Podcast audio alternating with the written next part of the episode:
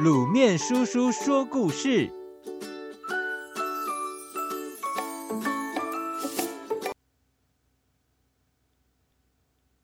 诸葛亮的帽子。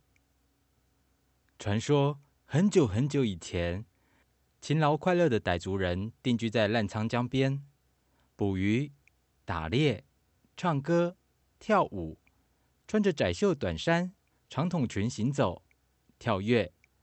好像和阳光及希望一起玩耍，这种幸福的日子被掌管边境的汉官改变了。官府定出很多苛刻的法令：女孩必须先到官府服役三年；男孩捕猎的收获，第一等的交给大官，第二等交给小官，最差的才留给猎人。这样的日子太难过了，向往自由的傣族人。只好逃进深山，努力开垦出小小的新天地，过着隐秘的生活。很多年，很多年过去，他们看到带兵南征，却在森林里迷路的诸葛亮，心里又急又怕。怎么办？汉人又来了！他们派出勇敢的猎人，秘密跟踪诸葛亮的军队，发现他们很有规矩，偶尔遇见落单的傣族人。还会热情款待。最后，诸葛亮才客气的问：“有人能够引领我们走出森林吗？我一定会好好的报答你。”最初，傣族人装聋作哑，不肯带路。直到猎人确定诸葛亮和那些贪官不一样，才同意带领军队走出森林，并且拒绝诸葛亮的礼物，只说。我们想脱离苛刻的汉官，靠自己的双手，在美丽的汉江沧边过着无忧无虑的捕鱼、打猎、唱歌、跳舞的生活。你去把逃亡的傣族人都带回原来的生活坝子吧，我会为大家找到安居乐业的办法。诸葛亮很快查明真相，严惩贪官，废除苛刻法令。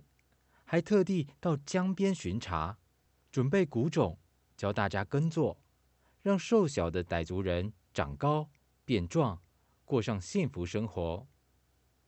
诸葛亮大军离开前，傣族人男女老少含着眼泪，依依不舍地送了一程又一程。诸葛亮知道山高路远，以后自己不可能再回到这里了。但是随着人口密度变高，山区还会产生新的问题。他拿下帽子，在里面塞了几张布条，送给傣族人，然后说：“以后遇到困难，就从帽子里拿出布条看看。”又过了很多很多年，挤在江边小草棚的傣族人越来越多。天热时，瘴烟四起。低矮潮湿的环境让病毒传播得更快，夺走好多生命。就在这危难关头，他们找出诸葛亮的帽子，里面的布条写着：“想长命，水冲凉，草棚藏，住高房。”对呀，常洗澡就不会生病，住高房就能更通风。大家决定照着诸葛亮帽子的样式盖高楼。那是智慧的象征，也是快乐的起点。从此，大家在洗澡的时候都喜欢泼水来表示欢乐，这就是泼水节的由来哟。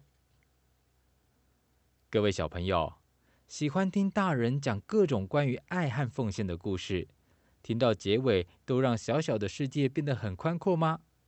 好像我们也跟着变得有用了，更快乐了。长大后才知道。并不是每个人都相信爱和奉献，小部分的人自私贪婪，形成对大部分人的压迫和掠夺。幸好，很快我们又发现，这种快乐都不长久。真正能让人一直幸福的，还是因为爱。小朋友们，你爱你的家人吗？